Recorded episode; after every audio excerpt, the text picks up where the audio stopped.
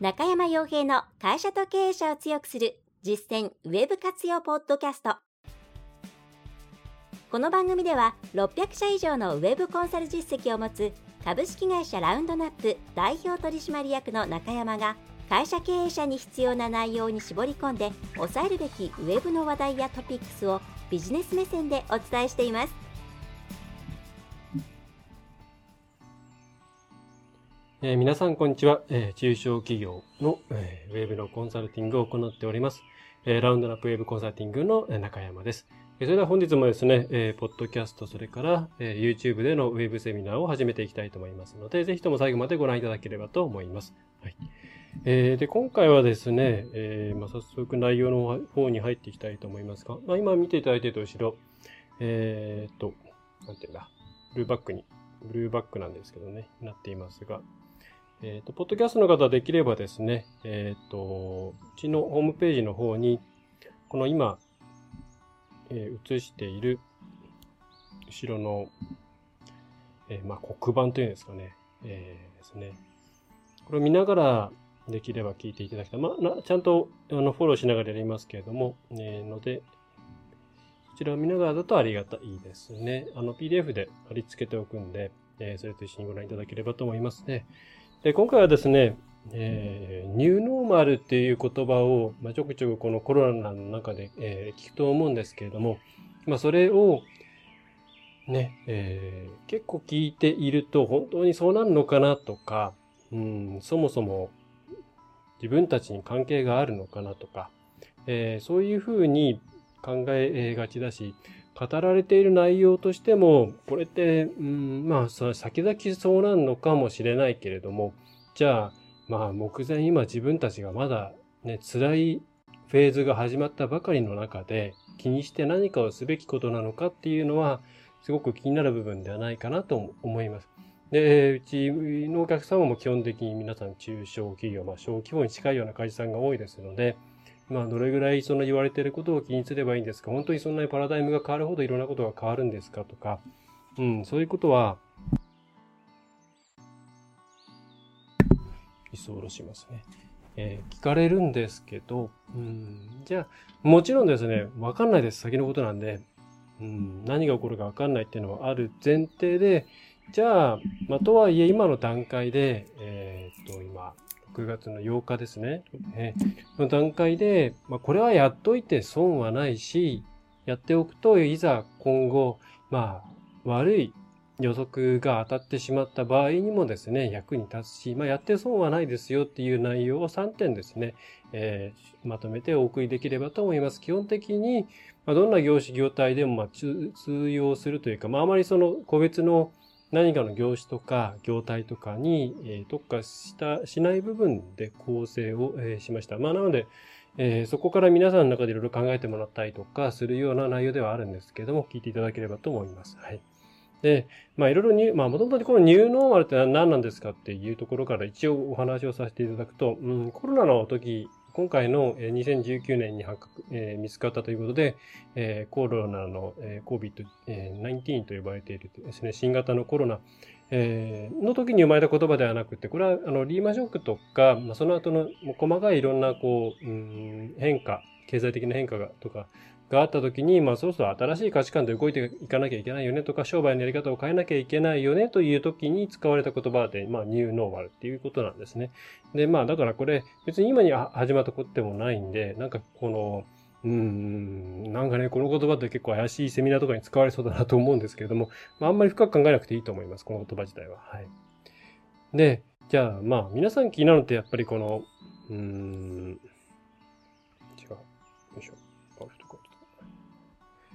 まあそもそもこれが、ここですよね。えー、そう思えるほど、うわ、時代変わったなと思えるような変化があるかっていうと、まあそんなに急にはですね、ないと思ってもらっていいと思います。まあもちろんこの後ちょっとお話をさせてもらいますけども、この後何か恐ろしい変化がですね、起きる。で、今回の場合グローバルレベルなんで、えー、なかなか国外のことをあなかなかというか、国会のことでもいろんな状況になっているわけなんですけれども、そういうことも含めて、うわ、これはもう生き方を変えなければいけないわというような何かが起きたような、えー、大パンデミックが起きるとかですね、になってきたらまあ変わるとは思うんですけれども、まあ、現時点、少なくとも国内では、ま、かなり収束、その、まあ、生活者レベルで言えば収束の方向に向かいつつあって、緊急事態宣言も解除されている状況、じゃあこのまま一応行った時に、じゃあ目に見えるほどはすごい変わったなっていうものがあるかって言ったらおそらくそれはないだろうなと思っています。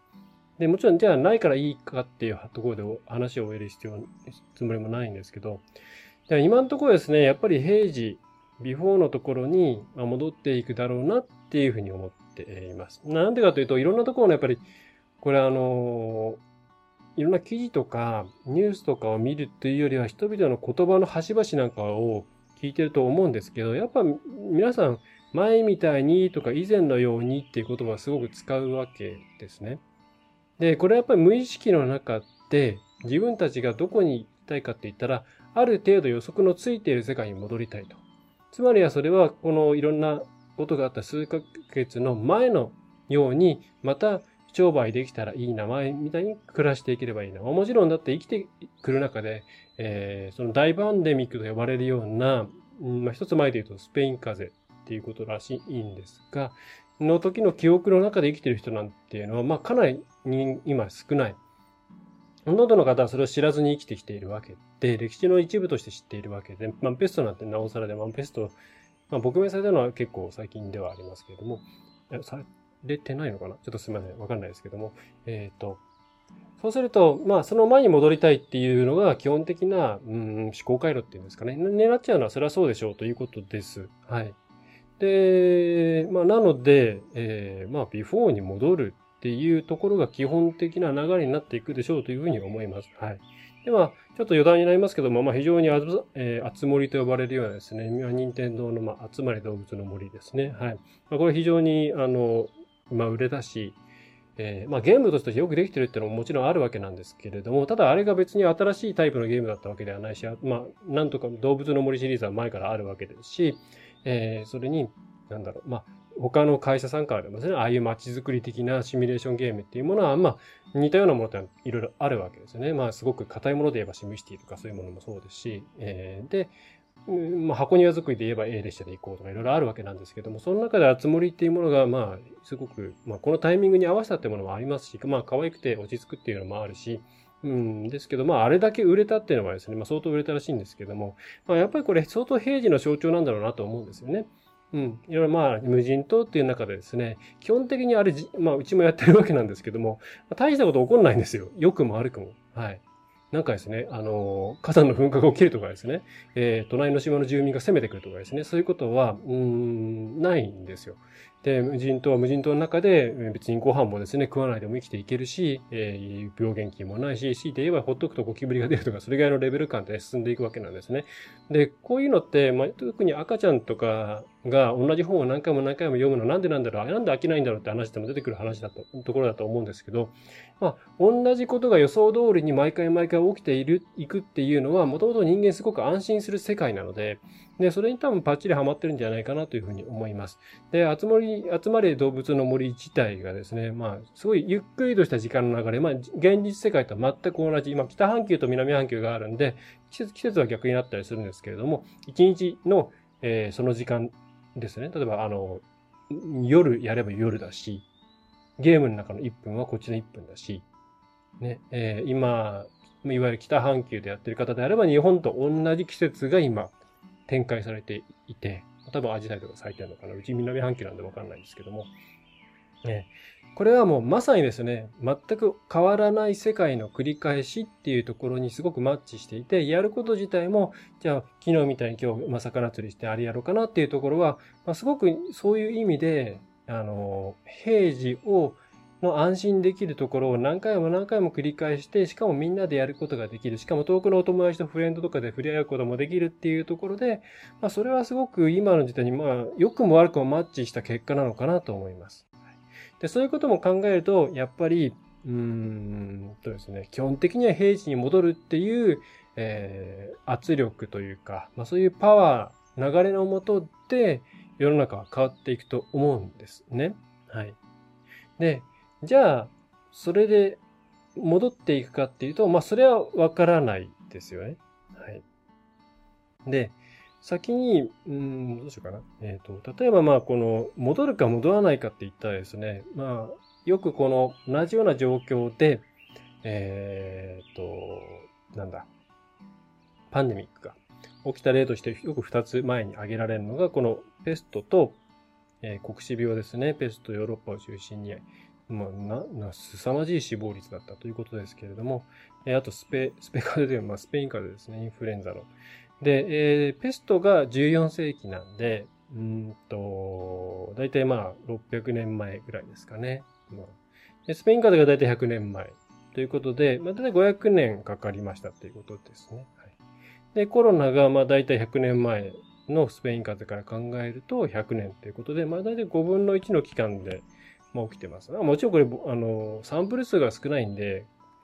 ね、あの、あくまでイメージですけれども、でもやっぱりそのよく言われているようなグローバル化の流れとか、そういうものとか、人の流れが非常に加速していることによって、えー、この伝染病というものが、新しいウイルスとか細菌とかそういったものが、何らかの問題を起こすまでの時間っていうのは当然伸びることはないですよね。まあ、仮にじゃあまあこの5分の1ペースが継続したとして、まあ1920年から2020年っていうのは14世紀と1920年に比べたら、まあ、かなりえ、違うんで5分の1ってことはないんで、まあじゃあ仮に3分の1ぐらいだとしましょう。えー、そうすると、まあ33年ぐらいに一度来るわけですね。ということは、大体まあ経営してると、1回はこの、え、事件に出会うということになりますし、もしこれがもっともっと加速して5分の1になってを継続するとすると、まあ20年後にまた来るんですよ。20年後だと、まあ下手したら3回ぐらい食らいますね。同じ経営者の中で。まあ、あの、中小企業の経営者、経営者さんそんな変わらないと思うんで、まあ、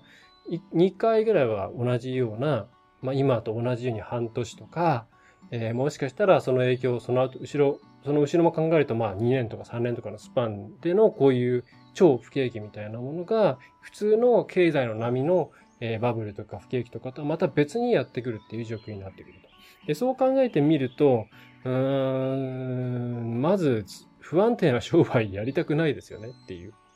うん。そのスパンになってくるという前提で考えると、まあちょっと今回じゃあ終わりました、前に戻るといいなって言って商売戻す。それだけで終わってしまうのは、ちょっとやっぱり怖いよねっていうイメージができないですけど、まあ私は怖いと思ってます。まもともとうちの商売があんまりこの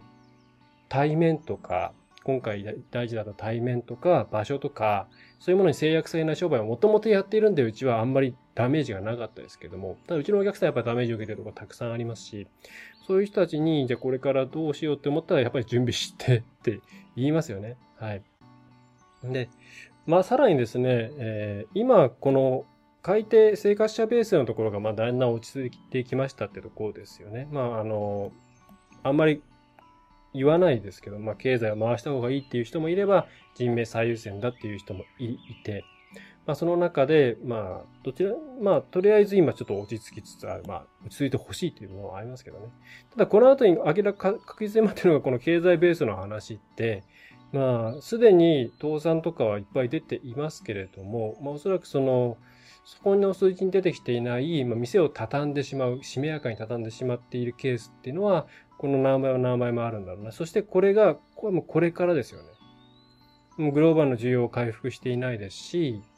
えー、それから買い手の方もね、10万円のお金もらったらどうするかって言ったらやっぱ貯めますよっていう人がまあどうも多いと。えー、そんな消費が回復すると思うのは、まあ一時的にスパイクはするでしょう。その鬱憤を晴らしみたいなものですね。まあそのスパイク消費を拾わなきゃいけないっていうような話は前にしましたけれども、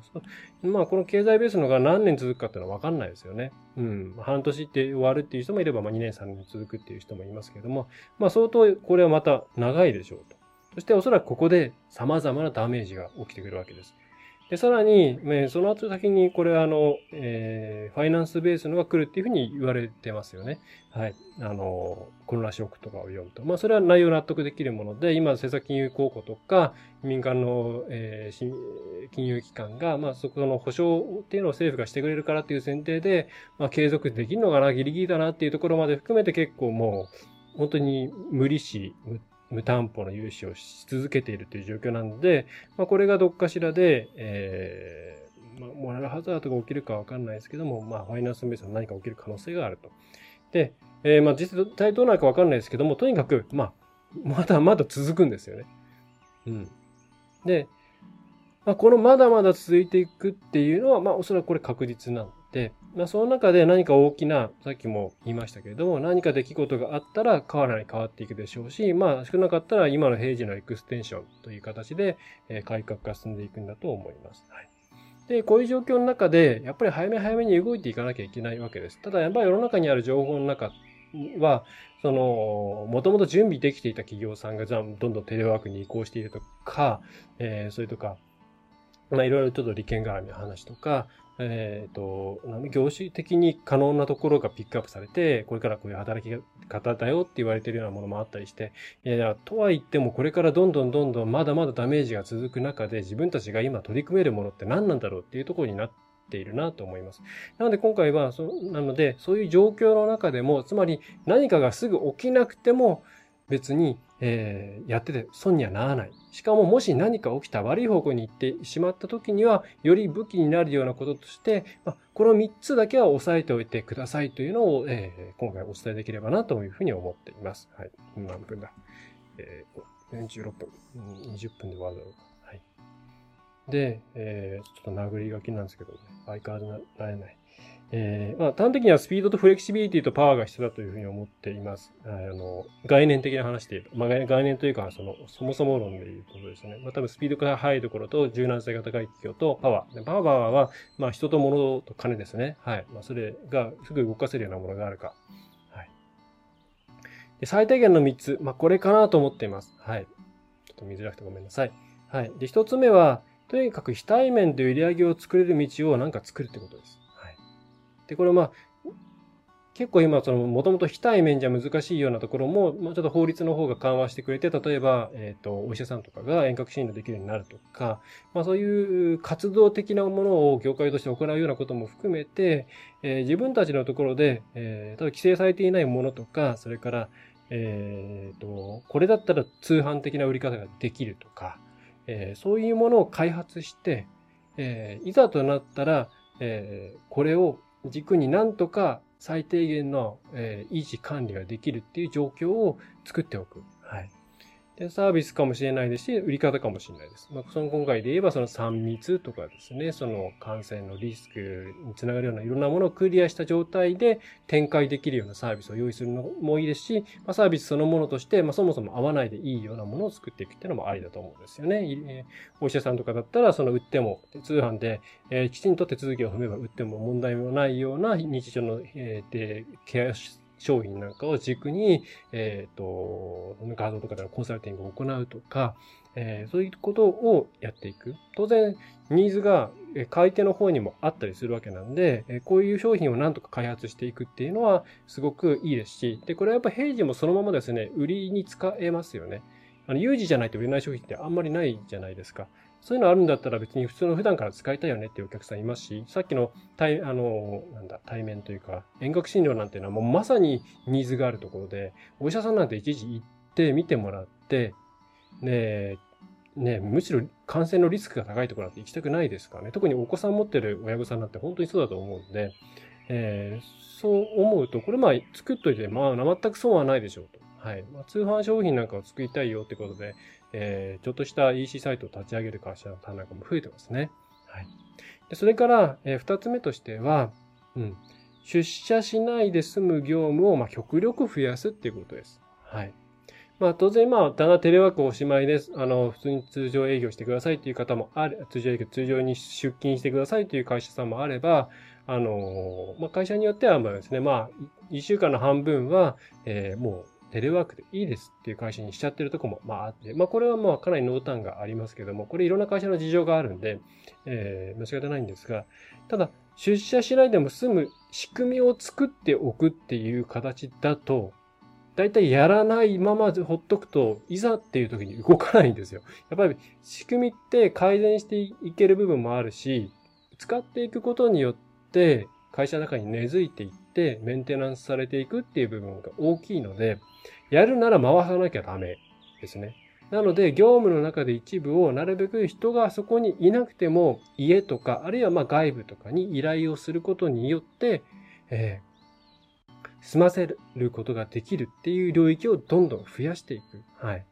で、これは次の項目にも絡んでくるわけなんですけども、まあこれは日本だからできることってありますけれども、当然そうすると、えー、自分の仕事を守ろうっていう思いの人がやっぱ増えてきます。まあ仕方ないって仕方ないんですけども、えー、っと、あ、柔軟性のなんか、なんだ、えー、っと、重角性になってますね。で、こういうものを、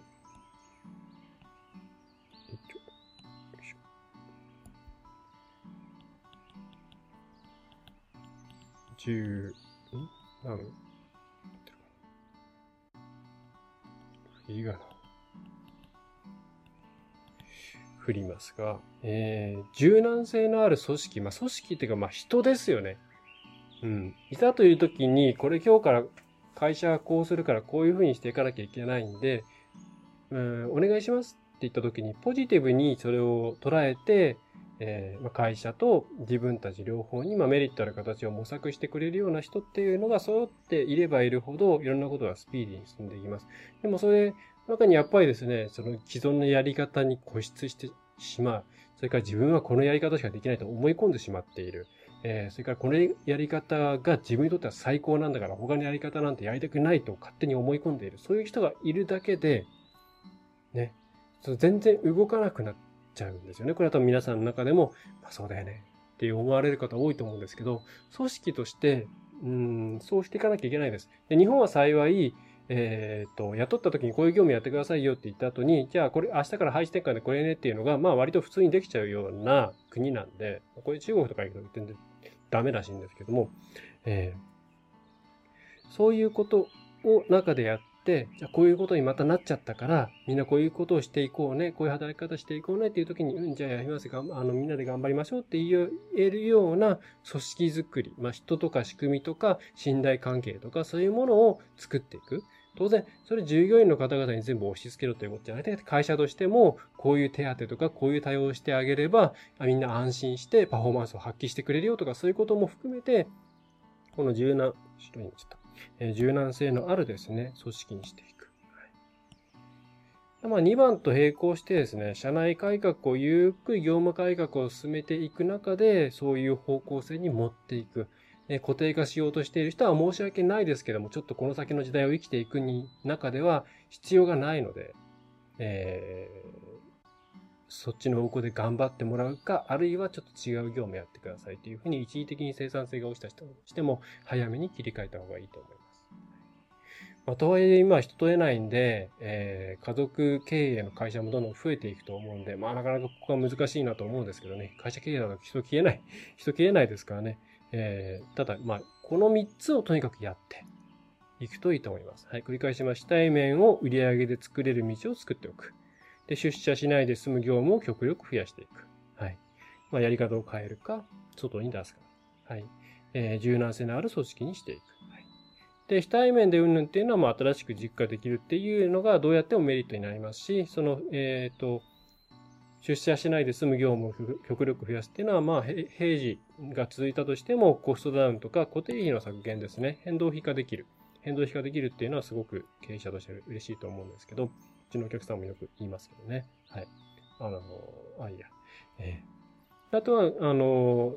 組織体として柔軟性が出てくると、まあ、もちろん何もなくてもですね、この事業いけるんじゃないかって言った時にすぐそれに対して組み替えができるようになったりとか、そのベンチャーのいいとこ、いい部分みたいなところをうまく取り込んでいけるんで、うん、この辺帯企業はね、あの、そんなすぐできなかったりするんで、いいプラスが、こう、何にもなくても出てくるということで、えー、このあたりをやってみてはいかがかなというふうに思います。はい。で、加えて、えー、一つ追加するとしたらですね、はい。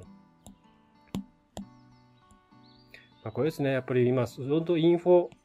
今回インフォデミックだよ。まあ、パンデミックに、インフォメーションですね。パンデミック。まあ、情報が氾濫しました。情報そのものっていうよりは情報の解釈が溢れました。まあ、これをきちんとインプットして自分なりに噛み砕けるかどうかっていうところと、アウトプットをして相手に合わせて発信できるかどうか。えー、相手に合わせて発信できるかどうかっていうのは、いくつかの前の回で、えっ、と、こういう有事の時にめ、え、いろんな告知は、企業はどうしたらいいのかっていう内容で、え配信をしているので、ぜひそちらもご覧いただければと思います。まあ、インプット噛み砕くに関しては、やっぱり情報の収集の仕方とかっていう動画、えー、チャンネルの中にあるんで、それをぜひご覧ください。はい。まあ、これはもう基礎体力として、あの、特に意思決定をする人たちですね。エグゼクティブ層。まあ、現実的に経営者ですかね。これも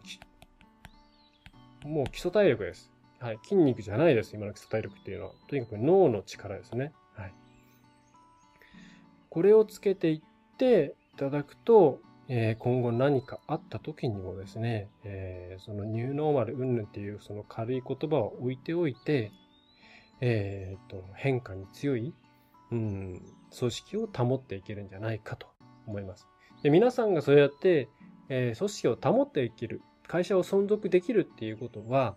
その、裏返して考えると世の中に必要な価値を提供し続けることができているっていうことなんで、当然買い手の方としても、まあ、消費者側としても、そういう企業さんが増えていってくれた方が嬉しいわけです。そして雇用っていう面で見ても、きちんと雇用され、会社が増えて雇用が維持されていれば、まあ、生活はやっぱ安定していくわけですから、いいわけです。うん。そういうところも含めて、えー、社会のインフラを形成していくというですね、えー、ところを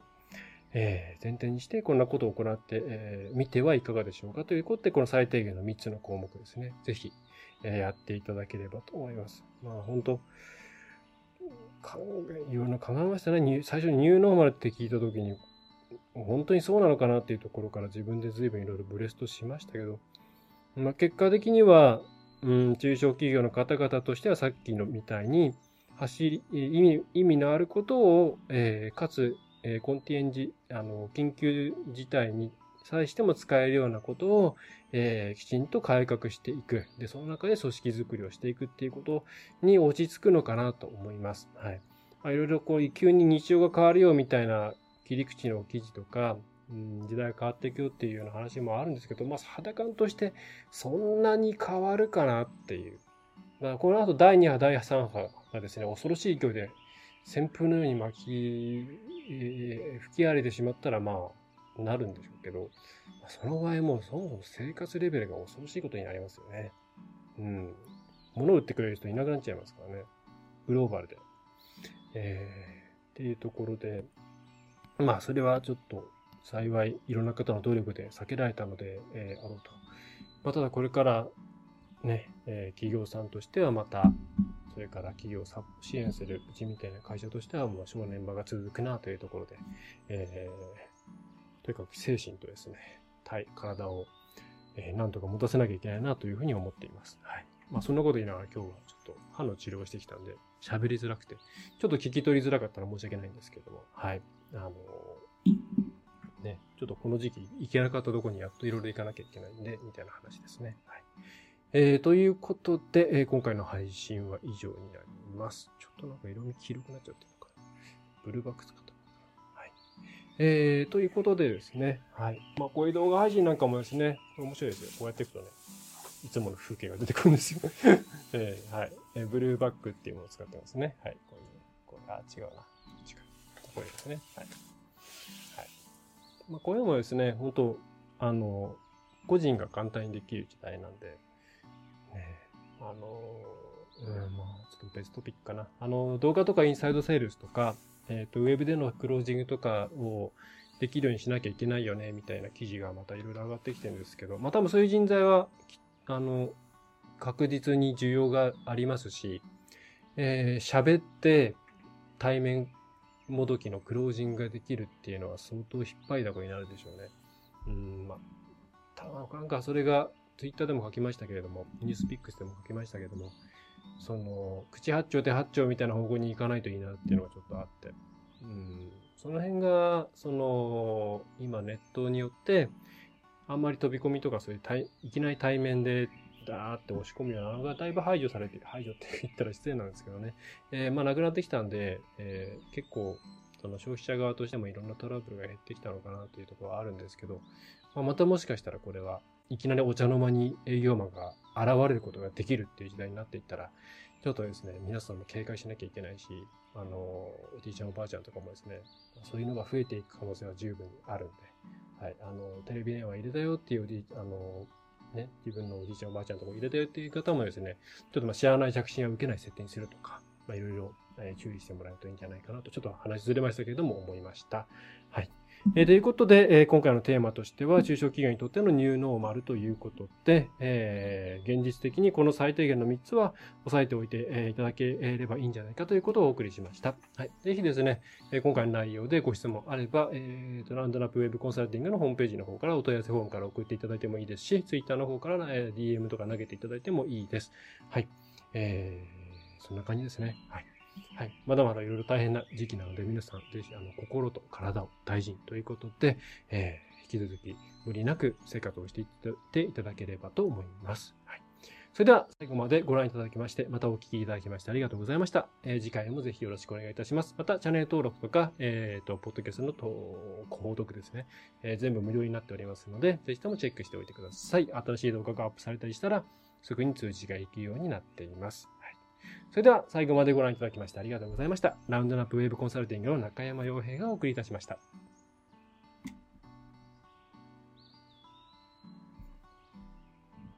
いかがでしたでしょうか？ご質問はいつでもフォームからお送りください。お待ちしております。